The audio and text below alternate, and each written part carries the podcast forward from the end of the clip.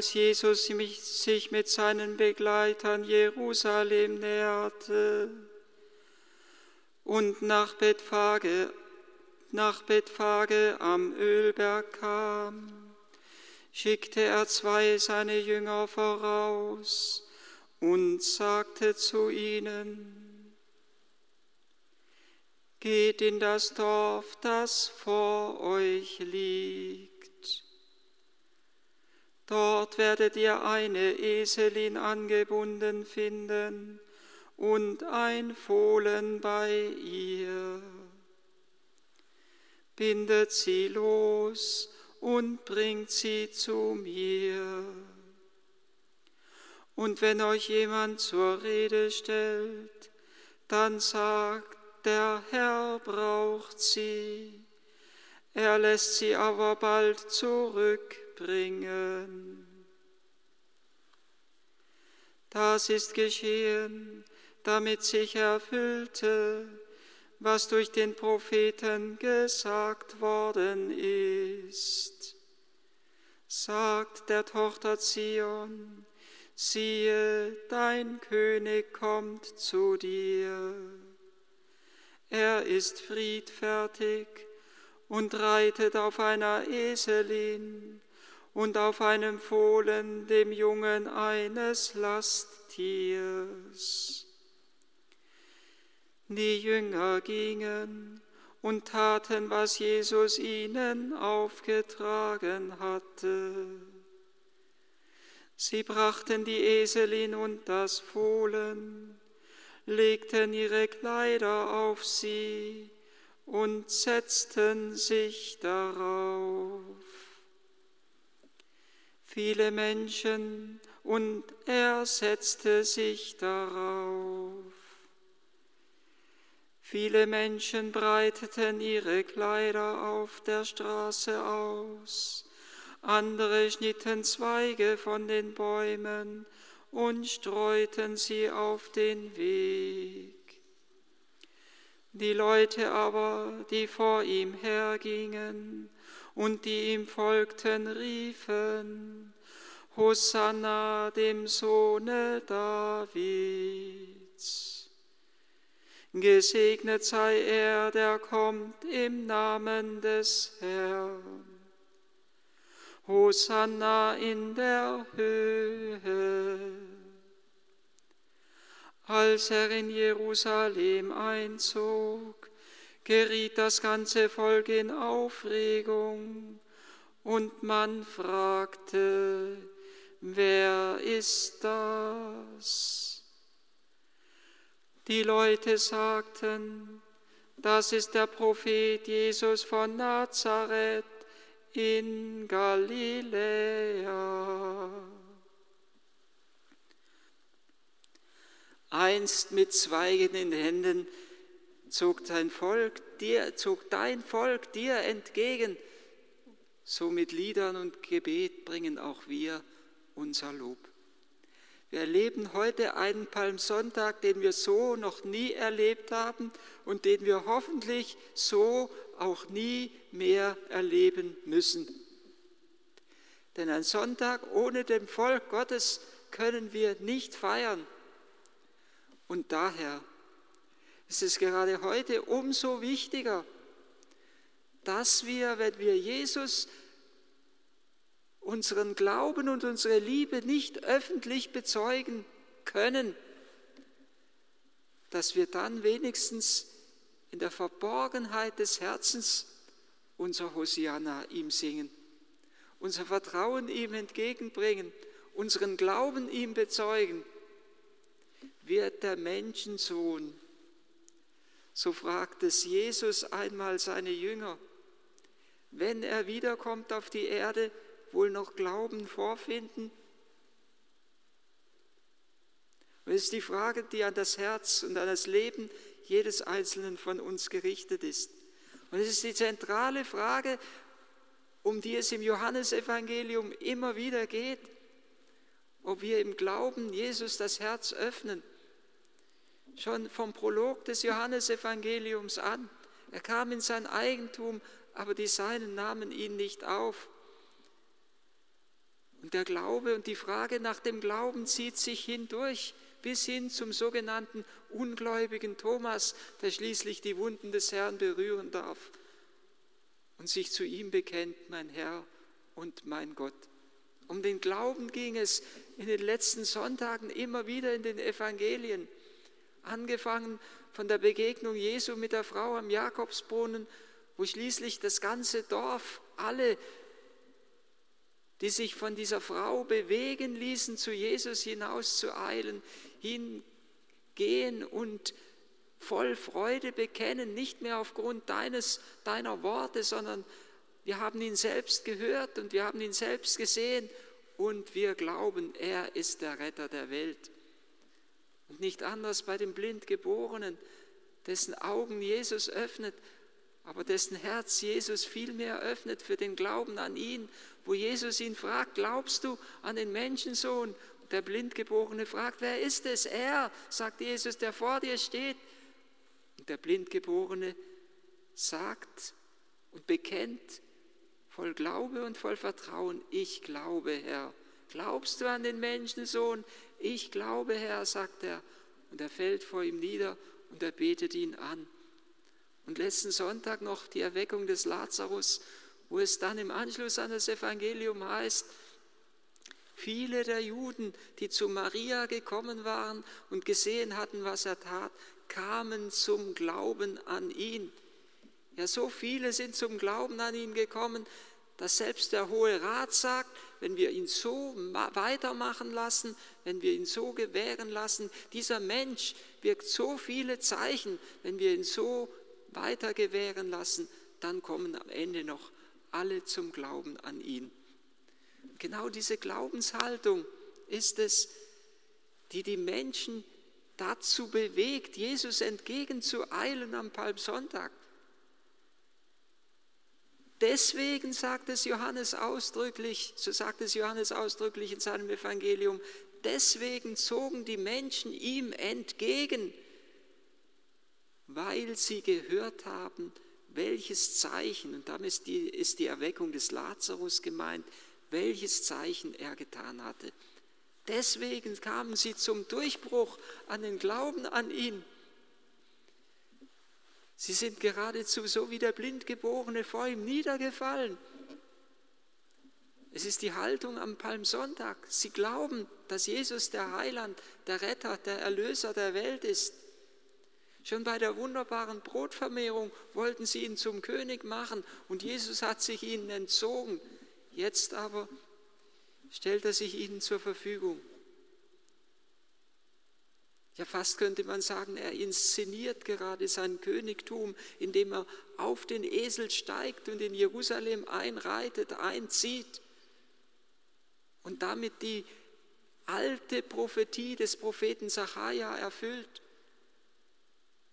Er zeigt sich ihnen als König des Friedens, weil er weiß, wie es Johannes dann auch wieder schreibt, am Beginn des Abendmahlsaales, des Abendmahlsberichtes, weil er wusste, dass seine Stunde gekommen war. Seine Stunde, an dem sein Königtum wirklich erstrahlt, und zwar nirgendwo so wie im Geheimnis des Kreuzes. Christus ist der gekreuzigte König, weil er der König der Liebe ist, weil er der König der Hingabe ist. Er ist der König des Friedens. Deshalb zieht er ein, feierlich in Jerusalem auf einem Esel reitend. Er erfüllt die Prophetie Zacharias. Siehe, dein König kommt zu dir. Er ist friedfertig, er ist demütig, er ist sanftmütig. So könnte man diese Stelle übersetzen. Er ist demütig und er reitet auf dem Esel, auf dem Fohlen, auf dem Jungen eines Lasttiers. Und es ist interessant, was der Prophet Zachariah dann weiterschreibt bei diesem Wort. Denn dann heißt es im Anschluss an dieses Jesaja, schreibt am Anschluss an dieses Wort, siehe, dein König kommt zu dir, er ist demütig, friedfertig, er reitet auf dem Esel, auf dem Fohlen, dem Jungen eines Lasttiers, er vernichtet, so heißt es dort, die Streitwagen aus Ephraim und die Rosse aus Jerusalem. Seine Herrschaft reicht von Meer zu Meer, vom Euphrat bis zu den Enden der Erde. Er verkündet, so heißt es dort, den Völkern den Frieden. Jesus offenbart sich als König des Friedens. Und die Menschen und die, die Menge eilt ihm nicht nur entgegen, sondern sie antwortet auch auf die Offenbarung dieses Königtums Jesu. Sie antworten, indem sie ihre Kleider ausbreiten auf dem Esel, auf den sich Jesus setzt, und indem sie ihre Kleider ausbreiten auf dem Weg, über den Jesus mit dem Esel schreitet, über den Jesus mit dem Esel dahin zieht. Und das, was hier geschieht, ist eine alte Tradition, die dem davidischen Königtum entspricht. Darauf hat Papst Benedikt in seinem Buch Jesus von Nazareth hingewiesen. Es entspricht der Tradition des davidischen Königtums, dass sie ihre Kleider ausbreiten. Als Jehu zum König gesalbt wird, da heißt es, dass das Volk seine Kleider vor ihm niederlegte und dass sie riefen, Jehu ist König. Und genau das geschieht. Das ist eine feierliche Intronisation Jesu. Er wird eingeführt in sein Königtum, in seine heilige Stadt, in sein Jerusalem. Und indem sie ihre Kleider ausbreiten vor ihm, zeigen sie geradezu, ja, wir erkennen ihn an als unseren König und Herrn. Sie breiten ihre Kleider aus und damit bringen sie zum Ausdruck, wir legen unser Leben vor dir nieder. Diese Geste findet sich wieder in der Apokalypse des Johannes im himmlischen Jerusalem, wo die 24 Ältesten ihre goldenen Kränze niederlegen vor dem Throne Gottes. Und wo sie sagen, würdig ist er zu empfangen, der auf dem Thron sitzt, Herrschaft, Ehre, Würde und Königtum, denn er ist es, der die Welt erschaffen hat durch seinen Willen war sie und wurde sie erschaffen. Es ist die Anerkennung des Königtums Christi als Herrscher des Himmels und der Erde. Und dieses Niederlegen der Kleider verwendet ja geradezu der heilige Paulus auch noch einmal, wenn er davon spricht, dass wir den alten Menschen ablegen sollen, geradezu niederlegen sollen, ablegen sollen wie ein Gewand und dass wir den neuen Menschen anlegen sollen, der nach dem Bilde Christi geschaffen ist, in wahrer Gerechtigkeit und Heiligkeit, schreibt es der heilige Paulus. Dann wird uns deutlich, was dieses Ablegen der Kleider und das Niederlegen der Kleider vor Jesus bedeutet. Den alten Menschen ablegen, um uns durch Christus, durch das Geheimnis dieser heiligen Woche hindurch in Christus erneuern zu lassen. Und sie legen ja nicht nur ihre Kleider vor ihm ab, sondern sie brechen auch Zweige ab und streuen sie Jesus zu Füßen. Sie bringen nicht nur sich selbst, sondern, ihre, sondern auch die Schöpfung Christus dar. Und damit wird das vorausgenommen in einer ganz unscheinbaren Geste, das vorausgenommen, was Jesus im Abendmahlsaal vollzieht, stellvertretend für uns. Er bringt sich dem Vater dar und in den Gaben von Brot und Wein bringt er die Schöpfung dem Vater dar, dass sie gewandelt und geheiligt wird und dass wir durch diese gewandelten Gaben von Brot und Wein, die Leib und Blut Christi werden, wir selbst gewandelt werden in und aufgenommen werden in das Geheimnis Christi hinein. Es geht ihm nicht einfach um, nur darum, sich selbst als König feiern zu lassen, sondern es geht ihm darum, dass wir wieder zu unserer wahren Würde zurückgelangen, die wir im Sündenfall verloren hatten, zu unserer Würde als Königskinder. Unsere tiefste Würde besteht darin, Kinder Gottes zu sein. Allen, die ihn aufnahmen, schreibt es Johannes in seinem Prolog, allen, die ihn aufnahmen, gab er Macht, Kinder Gottes zu werden. Die tiefste Würde des Menschen besteht in der Gotteskindschaft. Sie breiten ihre Kleider aus, sie erkennen ihn an als Herrn und König und sie singen ihm Hosanna. Hosanna dem Sohne Davids. Hosanna, es ist ein Ruf, der zunächst eigentlich eine flehentliche Bitte an Gott war. Ach, hilf doch, Herr, komm uns doch zu Hilfe. Der sich aber im Laufe der Zeit zu einem Jubelruf gewandelt hat. Auch, darin, auch darauf hat Papst Benedikt in seinem Jesusbuch hingewiesen. Es war der Ruf, der immer der Priester gerufen hat am, am Laubhüttenfest, und zwar am siebten Tag des Festes. Und mit diesem Ruf war die Bitte um Regen verbunden. Aber so, so schreibt es Papst Benedikt, so wie sich im Laufe der Zeit das Laubhüttenfest von einem Bittfest in ein Freudenfest verwandelt hat, in diese tiefe Heilsgewissheit, dass, dass Gott einst dem Volk Regen geschenkt hat und dass er auch jetzt immer wieder seinem Volk neuen Segen und neue Fruchtbarkeit schenken wird, so hat sich auch, wie sich eben das Fest vom Bittfest in ein Freudenfest gewandelt hat, so hat sich auch der Bittruf in einen Freudenruf verwandelt. Hosanna dem Sohne Davids. Und dieses Hosanna klingt, wenn wir es singen und wenn wir es beten, eigentlich ganz anders, noch einmal ganz anders, wie wenn es das Volk Israel gebetet hat. Und wenn das Volk Israel Jesus entgegengezogen ist mit diesem Hosanna-Ruf, dann haben sie zwar erkennt, anerkannt, Jesus ist König, in ihm wird uns Heil zuteil werden, es prophetisch geradezu vorausverkündet mit diesem Ruf Hosanna. Dann waren sie aber zugleich, wo sie diesen Ruf gesagt haben, immer noch gezeichnet von einem irdischen Messiasbild.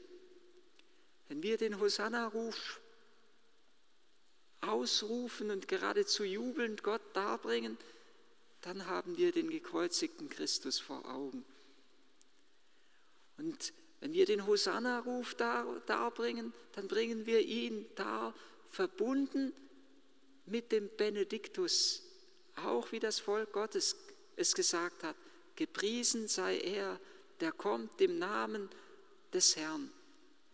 Oder wie es Markus dann in seinem Evangelium dem Volk geradezu bezeugt, dass es das Volk gerufen hat, gelobt sei das Reich unseres Vaters David, das jetzt kommt. Indem Jesus in Jerusalem einzieht, bekennen sie ihren Glauben, dass damit das Reich Gottes begründet wird. Im Kreuz Christi, so wissen wir es dann, ist die Macht des Bösen entmachtet. Durch das Kreuz Christi beginnt jenes Reich Christi in den Herzen, in unseren Herzen soll es Wirklichkeit werden, beginnt jenes Reich in den Herzen Wirklichkeit zu werden, von dem wir immer wieder singen am Christkönigssonntag. Das ist das Reich der Wahrheit und des Lebens, der Gnade und der Heiligkeit, der Gerechtigkeit, der Liebe und des Friedens ist. Das ist das Reich das anbrechen möchte am Palmsonntag, das anbrechen möchte durch den Sieg Christi am Kreuz, das anbrechen möchte in unseren Herzen. Mit dem Hosanna-Ruf bitten wir den Herrn nicht nur auch in diesem Jahr um seine Gnade und sein Erbarmen, öffnen wir unser Herz für sein Heilswirken, das er uns auch jetzt schenken möchte. Mit diesem Ruf bringen wir zugleich ihm das Vertrauen entgegen es ist nicht nur ein Jubelruf, sondern es ist ein Siegesruf, der aus der Heilsgewissheit genährt wird, dass in Jesus Christus Gott seine Herrschaft angetreten hat in dieser Welt und dass gerade dadurch das Böse entmachtet ist. Und wenn im Ursprung dieser Ruf Hosanna verbunden war mit der Bitte um Regen. Und damit um die Bitte um Gottes Heil, um Gottes Gnade, um Gottes Segen, um die Fruchtbarkeit für das Land. Dann wissen wir, dass Jesus uns viel tiefer die einzige Quelle all unserer Fruchtbarkeit und die Quelle der Erlösung erschlossen hat, indem er sein Herz für uns geöffnet hat. Es war an einem Laubhüttenfest, als Jesus ausrief, Wen dürstet, der komme zu mir und es trinke, wer an mich glaubt. Aus seinem Inneren werden Ströme lebendigen Wassers hervorfließen. Das sagte er, so schreibt es dann der Evangelist Johannes wieder, das sagte er vom Heiligen Geist, den alle empfangen sollten, die an ihn glauben. Wir können den Palmsonntag nicht feiern ohne den Glauben des Volkes Gottes. Wenn wir ihn nicht in der Öffentlichkeit bezeugen können, dann müssen wir ihn vielmehr in der, umso mehr in der Verborgenheit unseres Herzens bekennen. Und wir dürfen uns auch einmal rückblickend fragen, ob wir von, diesem tiefen, von dieser tiefen Glaubenshaltung erfüllt waren. In all den Momenten, wo wir den äußeren Ritus vollbringen konnten. Ob es da ein Hosanna war, das wir aus der Tiefe des Herzens gesungen und gejubelt haben, weil wir wissen, dass in Christus das Heil angebrochen ist. Oder ob wir einfach einen äußeren Ritus mit vollzogen haben, weil es eben so üblich war. Es geht nicht um den Ritus, es geht um Christus. Der Ritus soll uns freilich eine Hilfe sein, der uns zu Christus hinführt. Und deshalb ist es so schmerzlich, dass wir den äußeren Ritus nicht in aller Öffentlichkeit heute vollziehen können. Umso wichtiger, dass wir ihm den Glauben entgegenbringen. Dass der Herr uns auch heute, und er will es, davon bin ich überzeugt, die Quelle des Heils erschließen kann, in seinem für uns geöffneten Herzen. Dass er auch heute sein Heil wirken kann in dieser heiligen Woche und dass wir gerade so der Ausgießung des Heiligen Geistes entgegengehen, dass der Herr auch durch diese schmerzliche Zeit hindurch die Erneuerung der Kirche, der Schöpfung und der Seele des Menschen bewirkt.